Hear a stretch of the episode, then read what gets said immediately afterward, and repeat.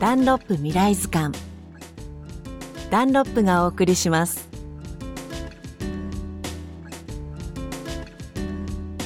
こんにちは吉田美穂です。夏の風物詩のうちわ。日本で生産されているものの9割は香川県の丸亀市で作られています。その数は1年間に1億本以上。この地域で作られるうちわは丸亀うちわと呼ばれ400年以上の歴史を誇ります。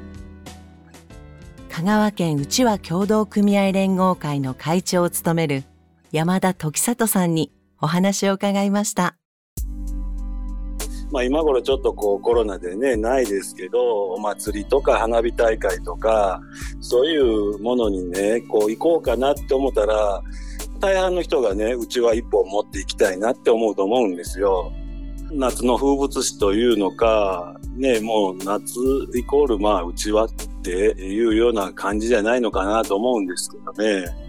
私どもももう本当に中心はもうプラスチックの機械張りのうちわをもう出荷することばっかりなんですけど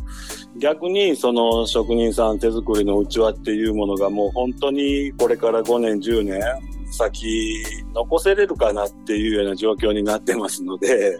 まあ、少しずつでもこう PR していかなければいうところです。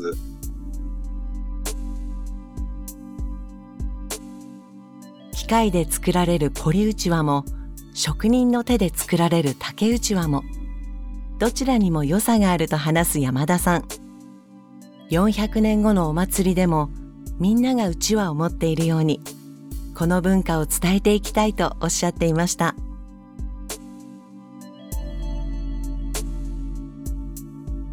この番組ではお聞きのあなたからも宝物を募集しています。毎月3名の方に番組オリジナルのクオカードをプレゼントします。詳しくは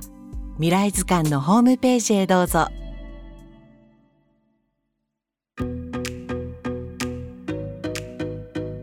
100年後の子どもたちに日本の美しい文化や自然を伝えたい。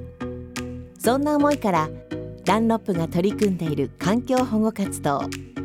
チームエナセーブ未来プロジェクト。低燃費タイヤエナセーブシリーズの売り上げの一部を活用して2013年から日本ユネスコ協会連盟とともに全国各地で取り組んでいます。これからも地球と人の明日を守るために